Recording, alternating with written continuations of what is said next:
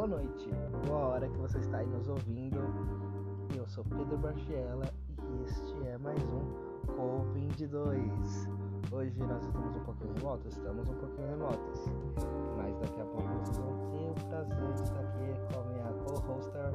Ela vai me porque eu sou horrível no inglês, mas a Adriele Raquel já já está aqui com vocês para você ouvir a graciosa voz dela, claro. E também vamos contar com uma entrevista a participação muito especial da Rebeca, ela vai vir, ela vai falar um pouquinho sobre Vênus, sobre sagrado feminino e essas questões que eu aposto que vocês vão adorar. E eu também aqui vou falar também um pouquinho sobre quem é Vênus. Quem é Vênus na mitologia? Porque Vênus na astrologia acho que você já sabe quem é. Então, bora pro jabá e já já a gente fala mais.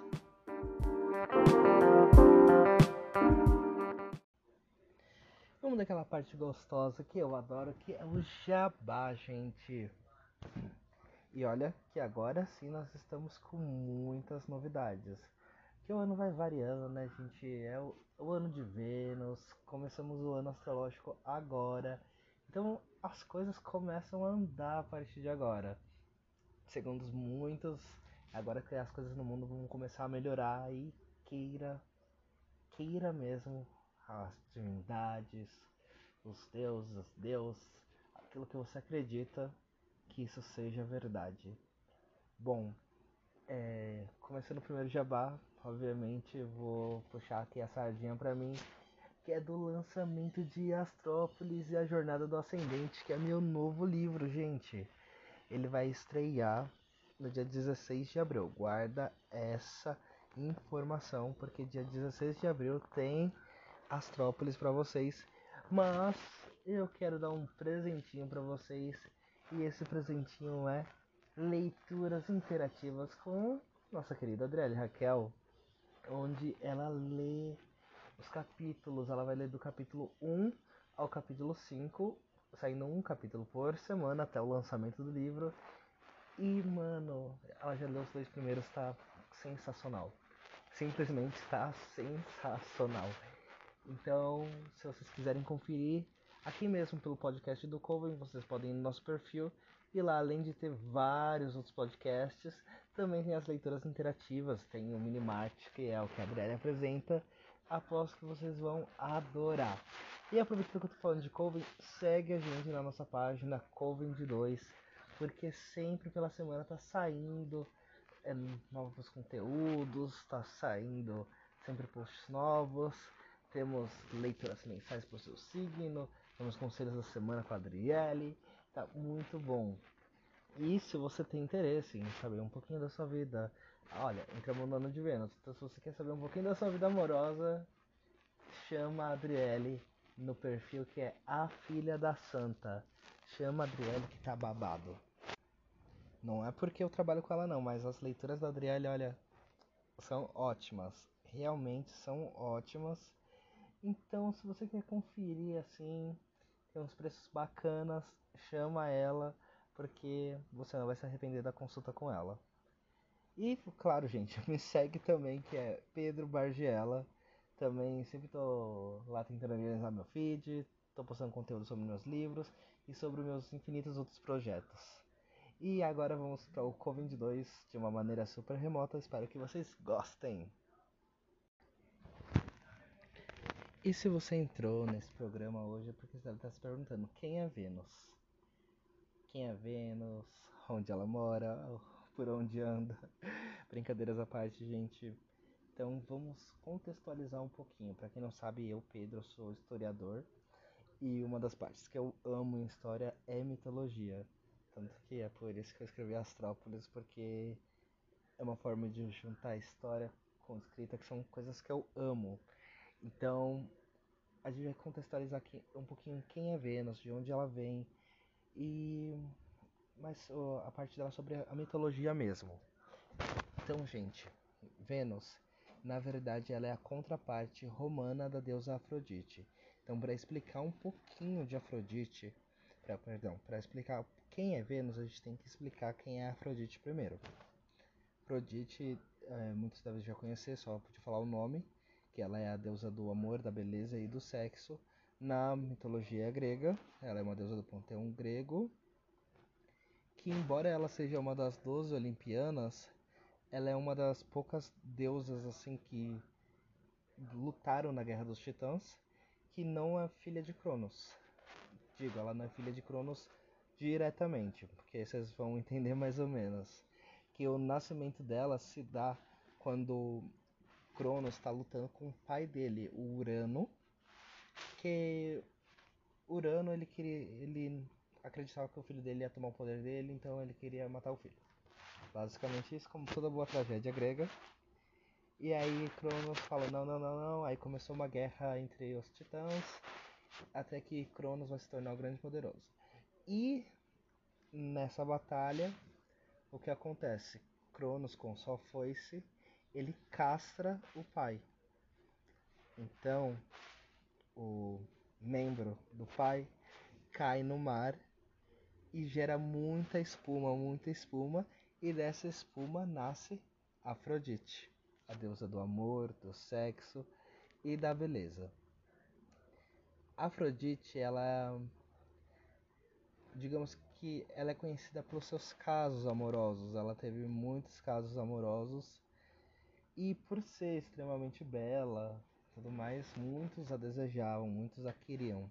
Ela tem um filho, o filho dela mais conhecido é Eros, que é a contraparte grega do Cupido.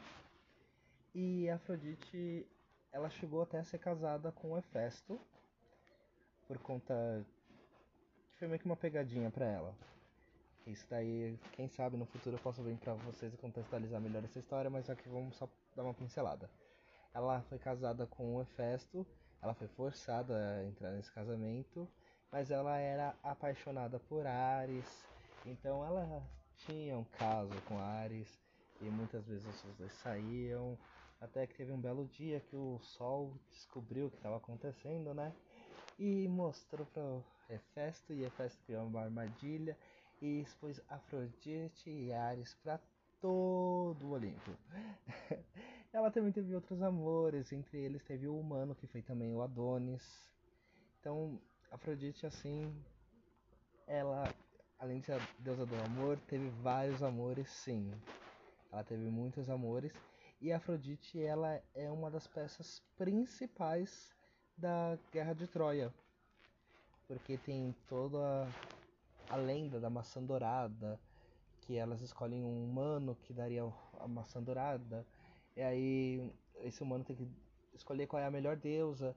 E Afrodite promete a ele que se ele escolher ela, ela daria para ele a mulher mais linda da terra. E aí ele acaba sendo gado e escolhendo Afrodite. E aí ele se apaixona pela Helena de Troia, a Helena de Troia se apaixona por ele. E tem essa guerra toda. E basicamente essa foi Afrodite. Então a gente já sabe que ela é a deusa do amor, da beleza, é deusa do sexo também. E aí ela tem a contraparte romana. O que acontece? Que quando o Império Romano ele começou, ele, ele deriva assim de várias tradições gregas, porém eles queriam ressignificar. Então praticamente eles ressignificaram todo o panteão grego para a cultura romana. Então, além de ter mudado alguns nomes, também mudaram as características do deus, da, da divindade, enfim. E Afrodite não podia ficar fora disso, e ela se transforma então em Vênus. Vênus, planeta Vênus. Afrodite é, tem essa questão do amor e vários, não diria que vários atributos mudaram, mas algumas coisas mudaram. Sabe, ela segue ciumenta, ela segue bela, ela ainda tem muitos casos sexuais, tantos com deuses, tantos com homens. Porém, ela também, além de ser a deusa do amor, da sexualidade, ela se torna também deusa de jardins, vegetações, vinhedos, fertilidade. Ela se torna mãe, sabe? Aquela, aquela mãe bem amorosa também. E ela acaba tendo uma visão mais doméstica. Ela se torna uma mulher mais do lar. Então acaba que eles não retratam tanto a Afrodite como uma pessoa que tem várias aventuras sexuais, não. ela é uma pessoa mais do amor mesmo. Então, na Roma, Afrodite ela ganha a versão Vênus, que digamos que como eu posso contextualizar aqui? Digamos que ela é, acaba sendo recatada do lar. Quem entendeu a referência, entendeu a referência. E basicamente essa é Afrodite Vênus.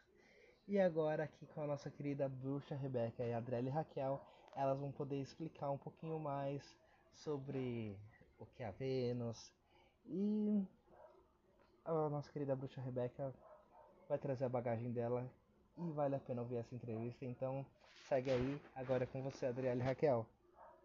Essa é a segunda parte do nosso episódio do Covid-2.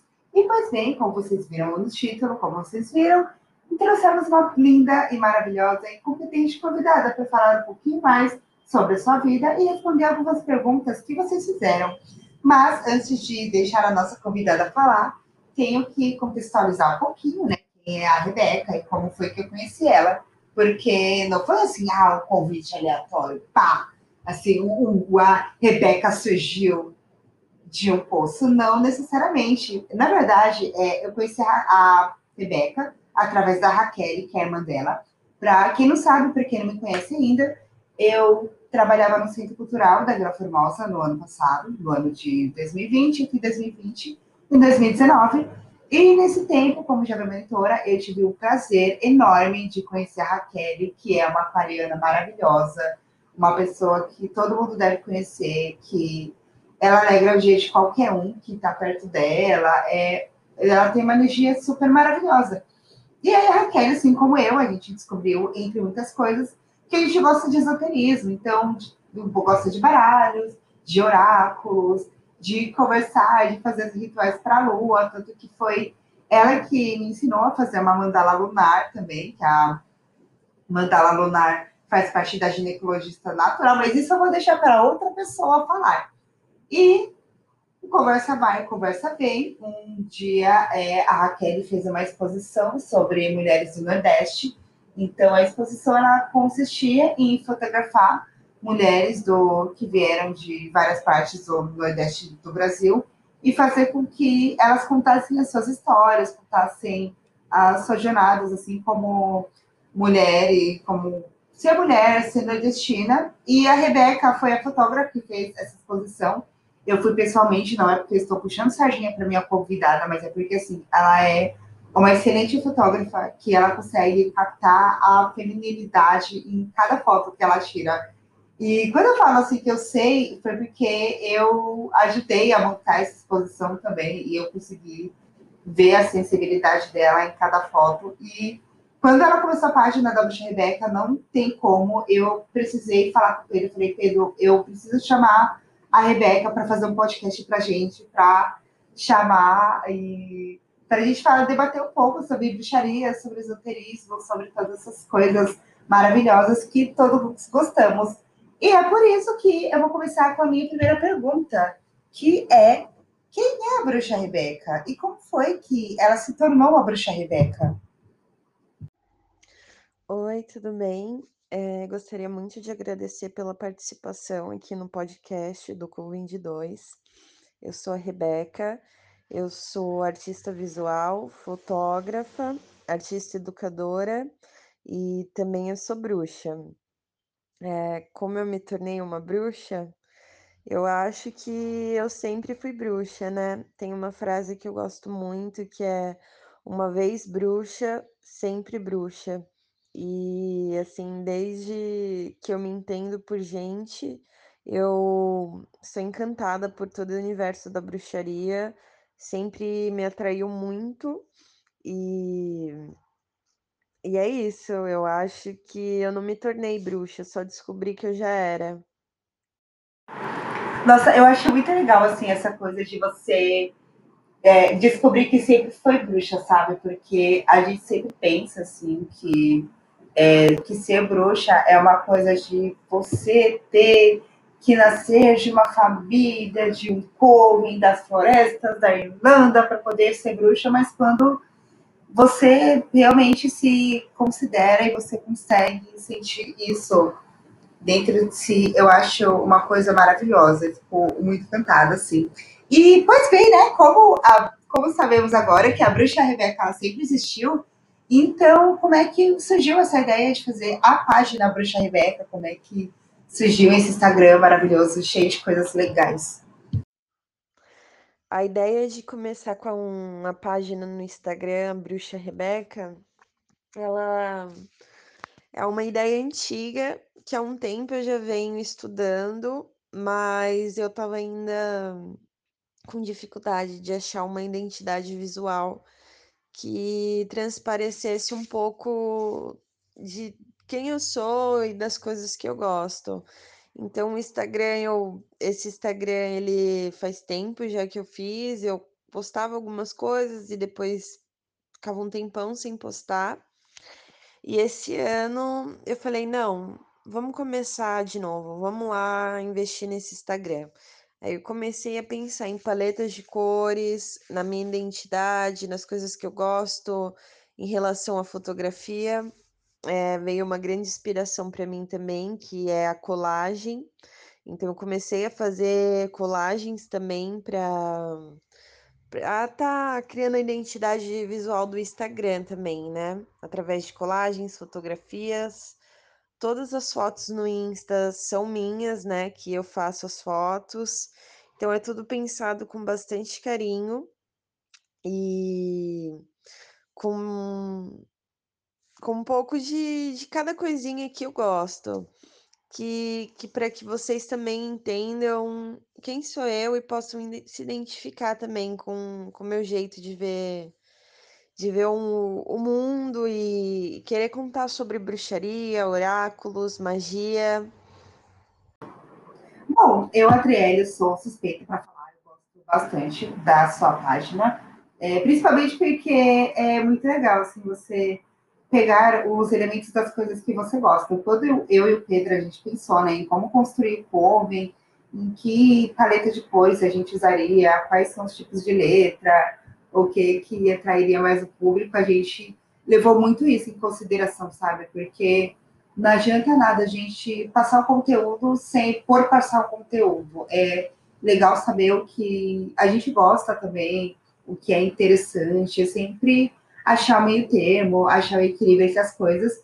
E eu acho que você consegue fazer muito bem, assim, você transitar entre o esoterismo e a fotografia e a e a moda é, de uma maneira muito legal. E falando na forma como vemos as coisas, como vemos o mundo, eu gostaria de fazer a Lumena e te perguntar como é que foi a jornada até agora. A minha jornada até esse momento, ela foi mágica, foi dolorosa, foi transformadora. São tantas coisas, talvez uma montanha russa de, de sentimentos, sensações foi algo transformador mesmo. É... Para eu trilhar essa jornada, eu uso muito da minha intuição, né? Tem uma frase no livro Mulheres que Correm com os Lobos que eu gosto muito, que fala sobre quando você vai trilhar uma floresta escura, você tem que estar atenta, né, aos predadores, ao que pode acontecer de ruim e também o que pode acontecer de bom. Mais ou menos assim, né, a frase. E, e é isso. É, aprendendo com os erros, evoluindo, é, aprendendo com os acertos também, e sempre sendo muito grata ao carinho de. ao carinho que eu venho recebendo. Eu não esperava assim o apoio de tantas pessoas, inclusive até de pessoas que eu não conheço ou que conheço só de algum evento ou só pela internet mesmo, que, que ficaram felizes e, e comentam, ai, que bom que você voltou com a página, né? Inclusive você, Adri, comentou lá, nossa, tô super feliz que você vai voltar a postar. Eu meio que tava me sentindo insegura, assim, de, de falar sobre isso, não sei, com uma trava, com bloqueios sei lá, essas coisas que a gente sente. E ter esse apoio foi assim uma das forças para eu estar tá continuando né, nessa jornada do, por esse universo mágico e bruxístico. Aí, falando nisso, falando do universo mágico e bruxístico, eu vi em uma das leituras da Luciana, que é uma maravilhosa taróloga que eu acompanho, que ela tem o canal Leitura para Friga, e aí, uma das leituras dela, ela disse que quando tem algum gato perto, é porque a deusa está com você. E curiosamente, tem a Marie, a minha convidada especialíssima, filha do Dani, meu amigo que faz aniversário hoje, inclusive, episódio, o dia que episódio, este episódio está saindo. E aí, só para dizer que vocês podem ouvir eventuais miados. E falando nisso, né, falando em miados, essas coisas, eu gostaria de fazer, vamos à nossa quarta pergunta, Sim, é a quarta pergunta, que é. Vamos lá. Quais são as mulheres que te inspiram? Por que eu falo dessa pergunta, né? Porque a, a gente, Pedro e eu, a gente gravou um episódio que, do Covid-2, que a gente fez um episódio em memória a Tia Tô, que a Tia Tô é uma mulher muito especial da família do Pedro, que é a família Bargiela, que é a Antônia Bargiela, e todo mundo gostava muito dela e ela era uma mestra de bruxaria para nós dois. Além de uma bruxona muito foda, ela era tia do Pedro. E eu fico muito contente, assim, que é me relembrar dessa lembrança e é algo muito bom. E por isso que eu gostaria de perguntar quais são as mulheres que te inspiram, é, quais são as mulheres em que você mira e que você pensa, caramba, eu quero ser como ela, sou eu posso chamá-las de irmãs e tê-las como amigas? As mulheres que me inspiram são as mulheres da minha família. É, eu aprendo muito com elas. Eu acho que o meu caminho na bruxaria tem muito a ver também com a minha família. E hoje eu tenho mais consciência assim disso porque eu aprendi muita coisas com, com minha mãe, com minha irmã, com minhas tias, e elas são as minhas maiores inspirações, são, são minha força, são minha rede de apoio e as mulheres nas quais eu me inspiro para ser alguém melhor. Eu tenho o hábito, e Maria está aqui para me comprovar, que toda vez que eu vou entrevistar uma pessoa para o Coven, tanto o Walker, quanto a Mandinha, quanto a Maiara, que são parcerias maravilhosas que a gente fez ao longo de todos esses episódios da nossa primeira temporada. Toda vez que eu falo que eu procuro né, essa parceria, eu gosto de pesquisar um pouquinho sobre a vida da pessoa, sobre o que ela faz, o que ela tem feito das coisas. E pesquisando um pouco, né, dando uma stalkeada básica, quem nunca, na sua página, eu vi que você tem vários oráculos. E os oráculos, para quem não sabe, para quem não ouviu falar da vida, é, por exemplo, o tarô é um oráculo, o baralho cigano é outro tipo de oráculo, o oráculo das fadas, que ele é baseado das, com imagens de fadas, é outro tipo. Eu também tenho o tarô dos anjos. Obrigada, Juliana Voltaire, eu amo você. Então, é, são vários tipos de oráculos diferentes, que são ferramentas que você pode usar tanto para prever o futuro, tem gente que usa para prever o futuro, tem outras que usam para autoconhecimento, tem pessoas que fazem para os dois. Eu gosto de usar para autoconhecimento, mas as pessoas falam que acontece, então aí fica da interpretação de vocês. Mas é, eu acho muito curioso, porque assim, é, eu gosto muito de ver outros oráculos que não sejam os meus, tanto que os meus baralhos, se vocês verem a. Vão verem ao longo do povo, verem os stories, os posts, os rios, são baralhos diferentes e eu acho muito legal porque tem essas diferenças mesmo entre tarólogos, sabe? Os meus baralhos são diferentes do Pedro e também são diferentes da, do, dos da Rebeca. E não tem certo e errado, tá, gente? É, são apenas curiosidades, até porque nossa, eu sou a louca do tarô sou louca do oráculo, assim. E eu dei toda essa introdução para poder te perguntar, Rebeca, e como foi que surgiu essa inspiração para os oráculos? É, qual, essa, qual é a importância deles na sua vida? Como é que isso funciona na sua vida esotérica? Nossa, eu amo oráculos. Assim, desde criança eu, eu gostava de, de tirar para minha irmã, lia. E na minha jornada como artista também, os oráculos, eles acabaram vindo também, né, para mim. Com 16 anos, eu comecei a ler o livro Jung e o Tarot. E foi assim incrível, porque através da arte eu consegui interpretar cada arcano, né, desse livro. E ao longo da minha vida eu fui adquirindo é, oráculos, comprando, seja em viagens ou aqui ou aqui mesmo, né, no Brasil. E e os oráculos de temática feminina sempre foram os que mais me chamaram a atenção. É, tem alguns oráculos que eles são são tarô, né, compostos pelos 22 arcanos maiores e os 56 menores, e são e outros que são apenas oráculos é, com diferentes temáticas. Então, tem o oráculo das deusas, tem o oráculo da grande mãe, o oráculo do poder feminino. Ai, são tantos, eu, eu não consigo nem escolher um que eu gosto mais, porque eu acho que cada um tem sua magia. Mas assim, quando eu vou procurar um oráculo, eu busco sempre por uma temática daquele universo que já me encanta. Então eu tenho oráculos sobre bruxaria, sobre fadas, sobre o poder feminino, né? Sobre sagrado feminino, deusas.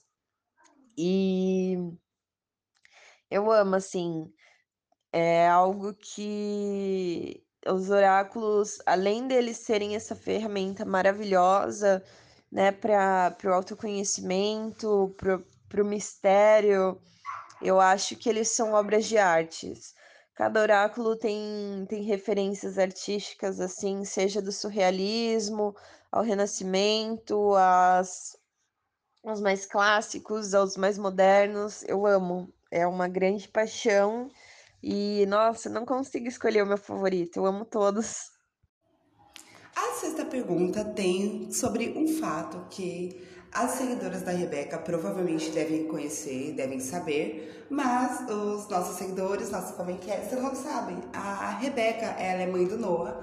O Noah é um garoto maravilhoso que eu tive a sorte de conhecer. Tanto que no dia que eu conheci a Rebeca, o Noah tava junto com ela, assim. Eu sou um pouquinho tímida com crianças, pode não parecer assim. É quando eu vejo uma criança, eu não consigo muito bem como agir, porque crianças são imprevisíveis. Eu acho que é também uma das coisas boas de se, de se aprender com elas. E a Noah, eu realmente não sei a idade dele, vou ficar devendo. Quem sabe quando a Rebeca vir da próxima vez ela fala a idade dele, não é mesmo? Mas a pergunta é: como foi a sua experiência com a maternidade? Como foi a experiência de ser mãe para você? A experiência da maternidade foi algo assim transformador. É, eu não planejei minha, minha gravidez, né? Não foi algo planejado, acabou acontecendo. E foi assim um momento de muitas descobertas. Eu acho que no, no começo da gestação eu ainda romantizava muito que era ser mãe, a maternidade. E no decorrer da gestação eu fui vendo como nada daquilo era tão romântico e era até mesmo, como eu posso dizer, selvagem, assim, porque foi algo que mexeu muito com o meu corpo, com a minha mente, com os meus pensamentos. É, descobri um lado que não é tão legal, né, em relação a a maternidade, que é o preconceito, a violência que a mulher pode acabar sofrendo durante o, o, parto, né? A violência obstétrica. Então foi, foi um momento assim de muita descoberta, de, de cair a realidade de que não não era assim tudo flores igual talvez eu estivesse pensando ou imaginando. E, e foi, eu acho que a minha grande iniciação, assim. É, no, no dia do meu parto, foi uma noite de lua cheia, e eu tive o Noah na casa de parto, né? E foi um parto só com mulheres, só com umas parteiras lá da casa de parto, com a minha doula. E foi incrível, assim, eu senti uma conexão muito forte com a deusa.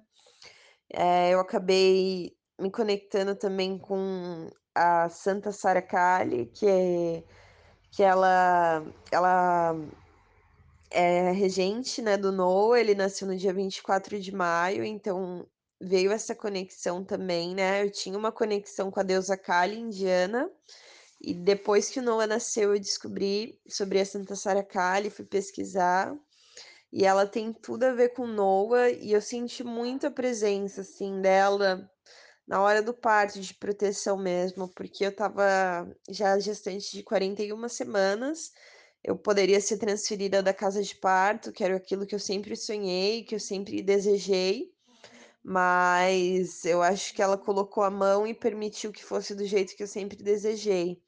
Então, assim, foi a minha iniciação, eu acho, nesse mundo mágico da maternidade, que, que quase nunca são flores, né? É bem doloroso, mas é um momento de muito aprendizado, evolução e eu amo. Nossa, que legal essas pequenas coincidências da vida, não é mesmo? Porque é, dia 24 de maio é o aniversário do Walker, que é um grande amigo meu. Inclusive, a gente fez uma entrevista com ele pro Coven, como eu já disse anteriormente. Mas é muita coincidência ele nascer nesse dia, que é o dia de Santa Sara Kali. Eu não sabia que era dia 24 de maio, provavelmente eu pesquisaria muito mais tarde e eu descobriria, mas é muito bom saber. E eu tenho baralho cigano de Santa Saracari, então eu super te entendo a sua relação com a deusa, assim, e como ela é importante e todas as suas virtudes. E falando em virtudes, para quem não conhece muito desse universo feminino de quem é esse universo venusiano, você tem alguma dica de livros ou de séries, que algum tipo de mídia que você possa recomendar para os nossos ouvintes? Tem um livro que eu adoro, ele se chama A Cozinha de Afrodite, da Márcia Frazão. Eu gosto desse livro porque ela conta da, da jornada dela como bruxa, que também tem muito a ver com isso, de ser passado de avó para mãe, mãe para filha. Então ela conta que, que, a, que as magias e os feitiços que ela, que ela escreveu nesse livro foram aprendidos através da avó dela. E são é, receitas culinárias que atraem amor, que despertam o amor, que podem afastar o amor. Ela também ensina quais são as ervas de Afrodite, quais são os instrumentos que Afrodite gosta. Eu acho assim um livro maravilhoso e é de uma bruxa e filósofa brasileira. Então, essa é a minha indicação. E para a nossa oitava pergunta, vamos voltar um pouquinho no tempo para o dia 27 de junho de 2020. Vocês podem se perguntar o que teve nesse dia, Adriele, mas eu respondo para vocês. E esse foi um dia muito especial para a Rebeca também, porque foi o dia em que ela fez uma live com a Raquel sobre ginecologia natural no Centro Cultural Vila Formosa e a live foi online, porque, né, coronavírus, de real. E, mas o importante é que vocês podem ver essa live na íntegra no Instagram do Centro Cultural da Vera Formosa. É só dar uma roladinha para baixo que vocês vão ver uma moça muito bonita, de blusa vermelha, de batom vermelho, com cabelos cacheados e óculos e com uma voz muito parecida com a voz da Rebeca. Esta moça é a Raquel, a irmã dela, que ela é graduada em psicologia, ela é atuante nesse universo feminino, então ela participou de várias exposições com a Rebeca, de várias ações no Centro Cultural da Vila Formosa também, quando ela trabalhou comigo. Inclusive, Raquel, se você estiver ouvindo, um beijo enorme para você. Quero muito te convidar para falar um pouquinho no nosso humilde podcast. E aí eu quero que. Quero não, né? Porque eu não quero nada. Mas eu gostaria que você pudesse responder pra gente o que é a ginecologia natural e como é que ela funciona e a importância dela para que nós mulheres possamos nos entender também. Ai, muito obrigada. Quero agradecer a Raquel também pelo convite de fazer a live no Centro Cultural da Vila Formosa. A ginecologia natural, é, eu acho que ela é uma, é uma prática de autoconhecimento que nós mulheres podemos ter para conhecer mais o nosso corpo, os nossos ciclos, é, como funciona tudo isso que passa dentro da gente, né? Que são milhares e milhares de coisas. E a gente também pode utilizar de ervas para estarem auxiliando nesse processo, né? De, de conhecimento, de autoconhecimento.